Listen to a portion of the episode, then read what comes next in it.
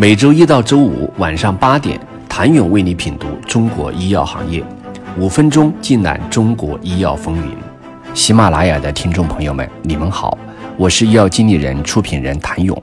在公告了一份长达六十五页的问询函回复后，久安医疗盘中重获涨停。在这份监管机构的回复中，久安医疗进行了一番自我剖析，主要是多年以来零售业务的积累。以及对消费者需求和喜好的了解，新冠检测产品只是其打造的爆款产品之一。九安医疗表示，该公司通过试剂盒一目了然的包装设计，使其在同类产品中脱颖而出，并在美国媒体报道中频频亮相，大幅提高了品牌影响力。九安医疗的试剂盒产品销售目前主要面向零售客户以及商业客户。其新冠检测产品能够在美国销售，并且取得好成绩，主要归功于其美国子公司。据了解，该公司成立于2015年，具有浓厚的零售基因，是久安医疗与小米公司在移动医疗领域开展战略合作而设立的公司。小米投资持有其百分之二十股权，久安医疗持股百分之七十股权。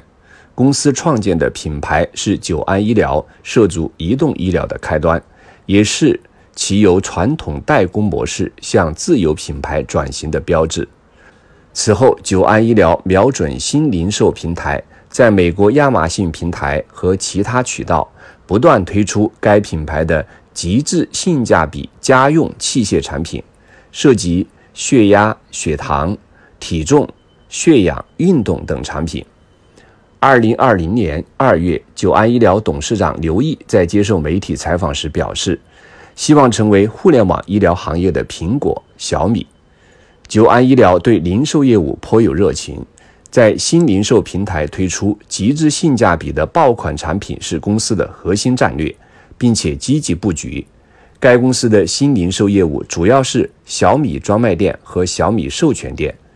九安医疗原有十四家小米店。后增加到十八家，并且该公司在今年年初还设立了枣庄九鹏汽车销售服务有限公司，从事新能源汽车整体销售。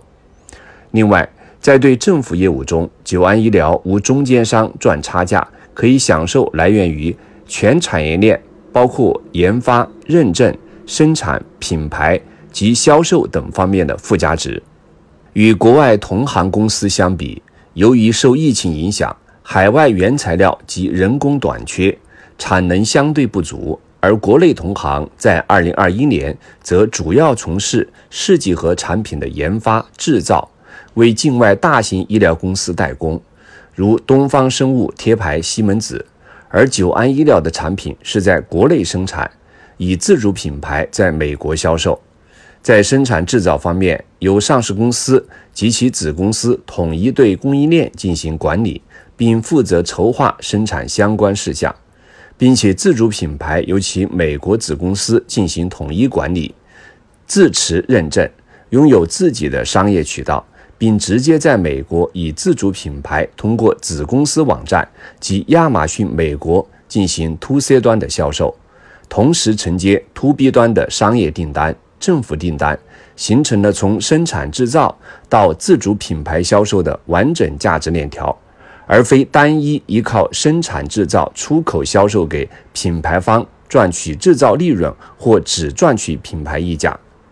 在国际化方面，九安医疗也早有准备。从其发家历史来看，九安医疗自两千年左右就开始布局国际化。二零一三年，其品牌产品海外销售额达到一千万美元，占其营收的百分之十五。到二零二零年，九安医疗的国内外业务比例分别是百分之四十四和百分之五十九。九安医疗表示，在国际化的发展过程中，九安医疗在体外诊断领域及 FDA 申请方面积累了一定的经验，并且其美国子公司的地缘优势也起到了重要作用。九安医疗进入北美市场时，来自中国竞争者数量相比欧洲市场要少，让九安医疗的产品能够在北美市场享受一定准入溢价，也得益于以上多方面因素，让九安医疗的试剂盒产品能够保持较高的毛利率。因此，二零二二年第一季度其毛利率却高于上述国内外企业，达到百分之八十一点六。二零二一年毛利率为百分之六十三点四七。在与国外一众大厂比拼的过程中，为什么会是名不见经传的久安医疗？请明天接着收听。谢谢您的收听。想了解更多最新鲜的行业资讯、市场动态、政策分析，请扫描二维码。或添加医药经理人微信公众号“医药经理人”，医药行业的新闻与资源中心。我是谭勇，明天见。